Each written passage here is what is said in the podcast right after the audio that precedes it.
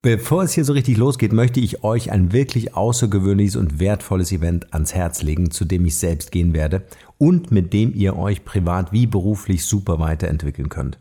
Und zwar findet vom 5. bis 6. Mai 2018 in Bad Kissing das Next Level Event von und mit Katharina Pommer statt. Das Event hat eine echt spannende Agenda mit inspirierenden Keynotes, wie ich finde, sowie Übungen, Impulsen und hier werden vor allem die Werkzeuge und Methoden an die Hand gegeben, die euch wirklich weiterbringen. Ihr lernt zum Beispiel, wie ihr blockierende Glaubenssätze dauerhaft auflöst, wie ihr eure Vision konkret umsetzen könnt und vieles mehr. Neben Katharina Pommer, die übrigens auch hier im Podcast schon gewesen ist, werden einige weitere der besten Trainer Europas dort mit euch arbeiten, wie zum Beispiel Martin Limbeck oder Edgar Itt. Und ich kann euch nur empfehlen, diese Chance der Persönlichkeitsentwicklung zu nutzen. Genau wie ich es auch tun werde. Für alle die unter euch, die Lust darauf haben, dass wir uns dort treffen, kommt hier die Chance auf 20% Rabatt auf eines der begehrten Tickets für das Next Level Event in Bad Kissingen. Dazu gebt ihr einfach unter www.next-level-event.de slash Markenrebell das Stichwort Markenrebell ein und schon habt ihr die Chance auf diese 20% Rabatt. Alles, was ihr braucht, findet ihr natürlich wie immer auch in den Show Notes. Wir sehen uns dann am 5. bis 6. Mai in Bad Kissing. Ich freue mich total, wenn wir dort aufeinandertreffen und wünsche euch nur das Beste. Bis dahin, bleibt rebellisch und nun geht's weiter hier.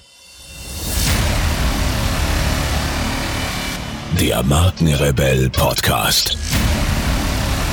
Spannende Interviews, wertvolle Strategien und provokante Botschaften für Führungskräfte und Unternehmer.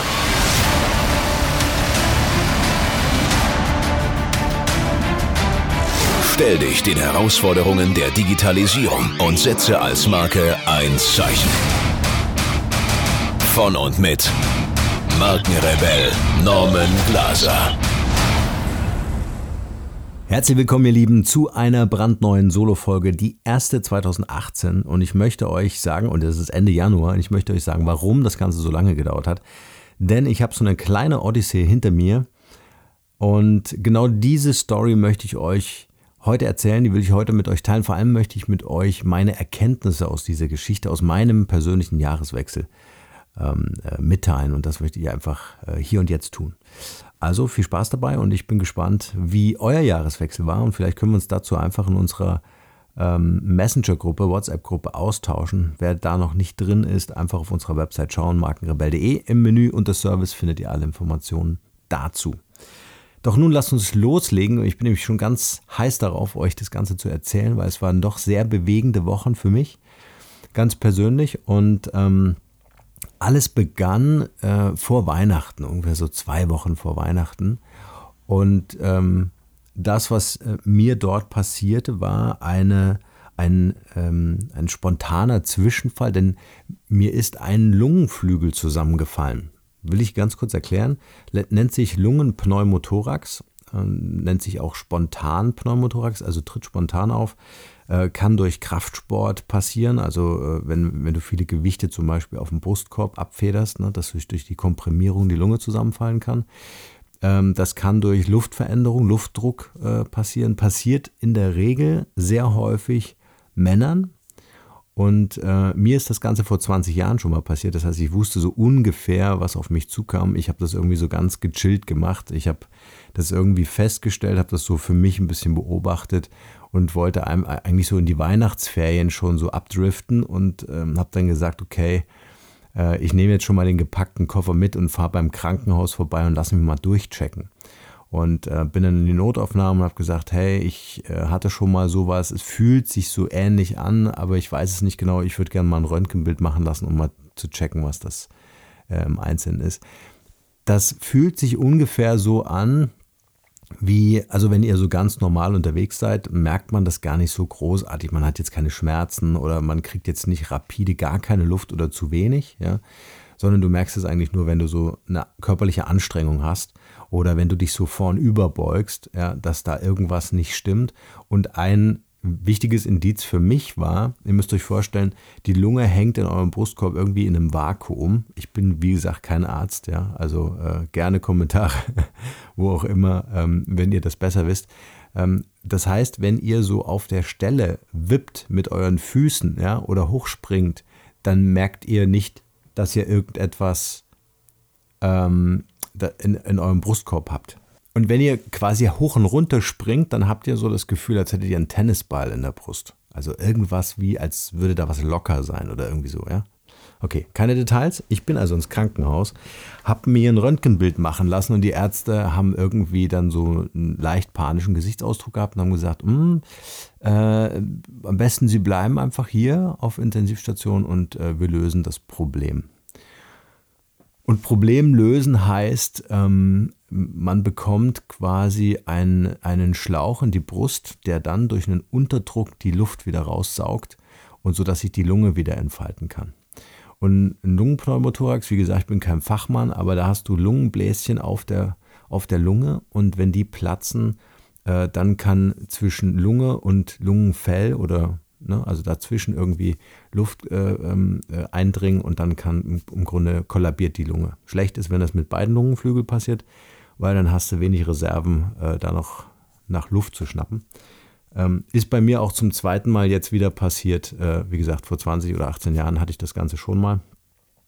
Ich wusste also, was auf mich zukommt und äh, konnte dann auch mit der Situation völlig entspannt, also entspannt in Anführungsstrichen, aber überhaupt nicht panisch umgehen.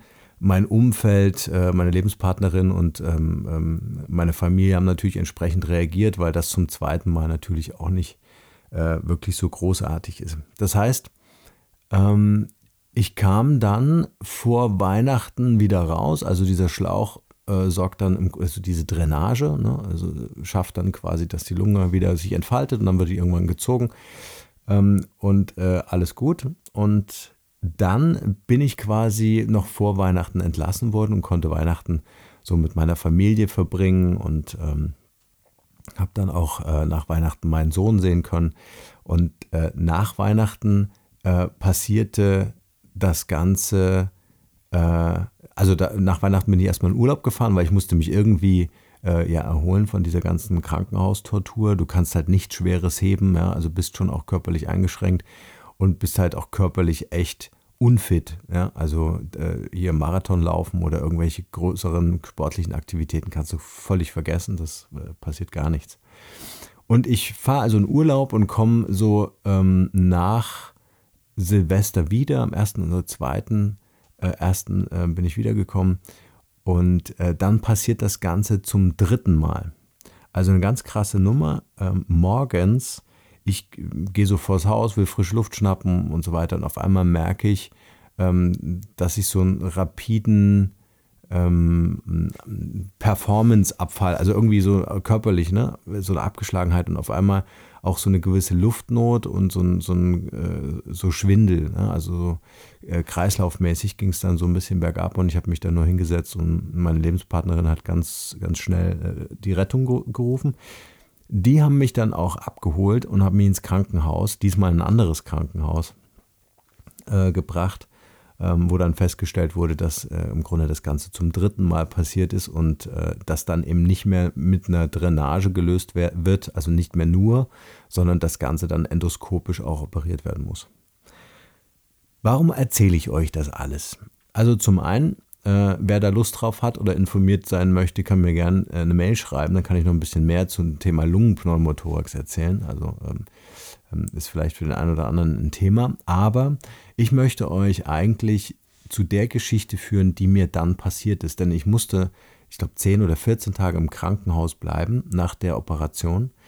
Ähm, da bist du unter Beobachtung, da wird gecheckt, inwieweit hat das Ganze funktioniert und das versucht das Risiko äh, zu minimieren.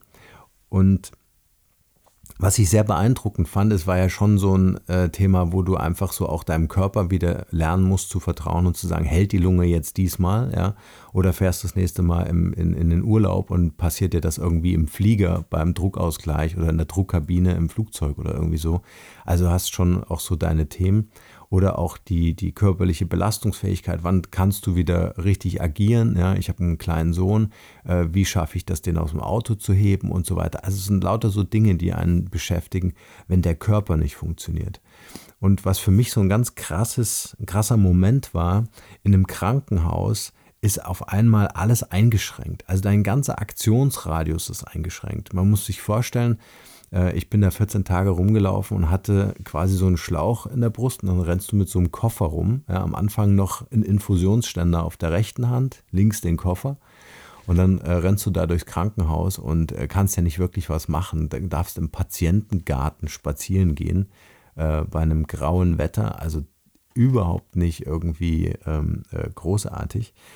Und irgendwann, so nach ein paar Tagen, wirklich ein Lagerkoller, also wo es mich einfach genervt hat, rumzuliegen und nichts zu tun und angewiesen zu sein auf andere, wurde mir klar, dass das Ganze irgendwie für mich auch so ein Learning hatte. Also es, es, es waren einfach ganz viele Botschaften und ich habe sie irgendwie nicht erkannt, weil ich die ganze Zeit mit mir selbst zu tun hatte und beschäftigt war ähm, äh, mir zu erklären, warum jetzt dieser Lungenpneumothorax wieder passiert ist und warum ich in diesem Krankenhaus sein muss und äh, war so total angenervt auch, ja. Und irgendwann kam dann so der Switch und ich habe mir überlegt, oh krass, ähm, dir begegnen eigentlich in diesem reduzierten äh, ähm, Aktionsradius äh, ganz viele Botschafter des Lebens, also ob das Patienten sind oder oder Pfleger waren.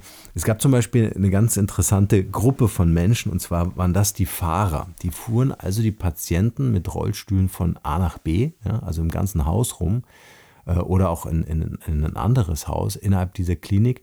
Und die sahen quasi aus wie so ein paar Rocker, wie so die Hells Angels, nur eben ohne Harley, ja.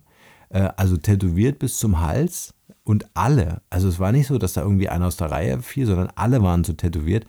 Und aufgefallen ist mir das, weil irgendeiner, im, äh, irgendein Arzt oder, oder, oder, weiß ich nicht, Pfleger im Fahrstuhl fragte, sag mal, warum seid ihr alle tätowiert äh, als Fahrer? Ja, und irgendwie war es irgendwie total witzig. Und ähm, neben mir im, im, äh, im Krankenhaus, im Zimmer, lag ein alter Mann.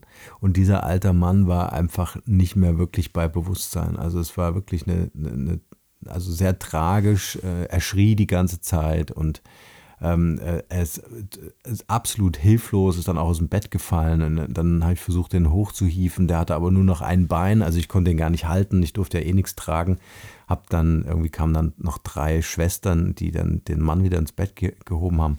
Also äh, es waren alles so um mich herum, so Botschafter, die so für mich irgendwie so eine, eine Message hatten äh, äh, so nach dem Motto zum Beispiel, ähm, genieß das Leben, was du hast. Ja? Also versuch einfach im Hier und Jetzt zu sein. Versuch dankbar zu sein für jeden Tag, an dem du aufwachen darfst, ja? an dem du atmen darfst, an dem du äh, deine Kinder sehen kannst, äh, äh in der du, also Zeit, in der du einfach mit deinen Lebenspartnern ähm, den oder das Leben führen kannst, was du dir wünschst, was du dir vorstellst, mit dem, was du ähm, selbst auch mitbringen kannst. Ja, also auch dieses Geben, einfach dieses für andere Menschen Dasein.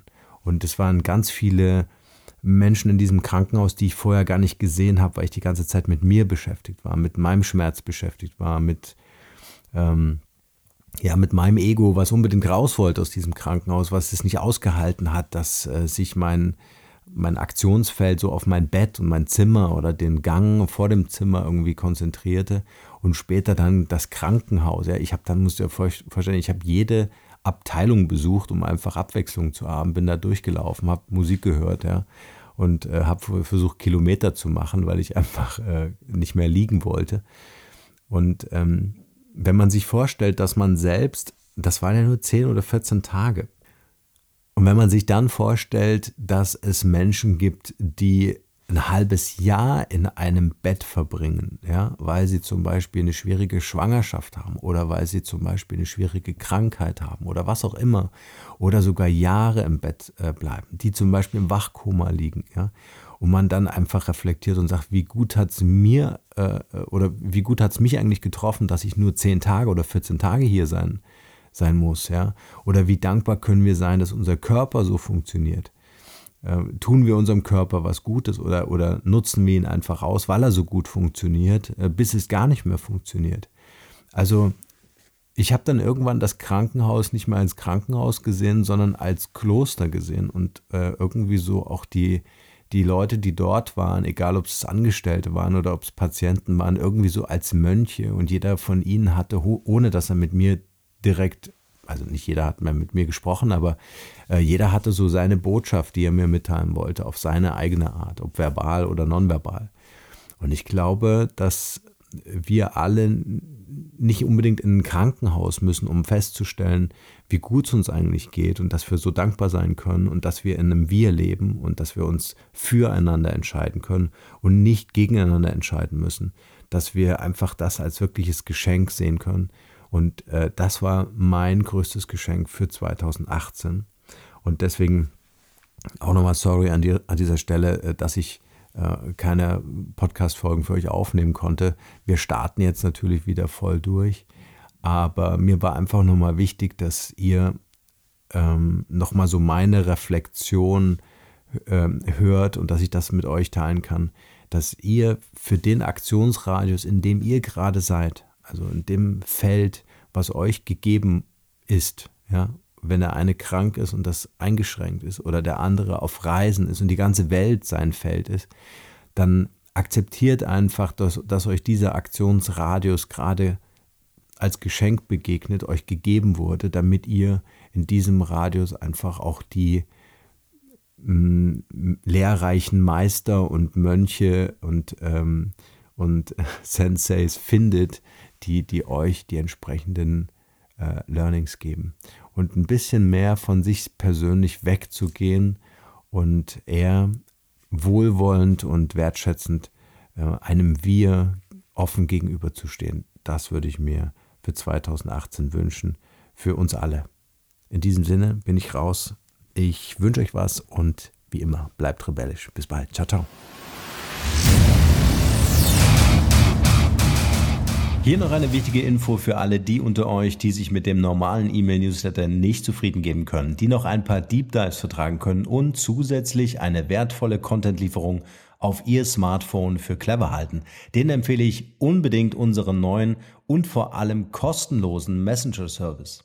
Ganz egal, ob ihr WhatsApp, Facebook Messenger, Insta oder Telegram verwendet, wir liefern euch alle neuen Podcast-Folgen, natürlich unseren monatlichen Ratgeber als E-Book sowie weitere spannende Informationen frei Haus in eure Lieblings-App. Und das alles kostenlos und ohne Werbespam. Das verspreche ich euch.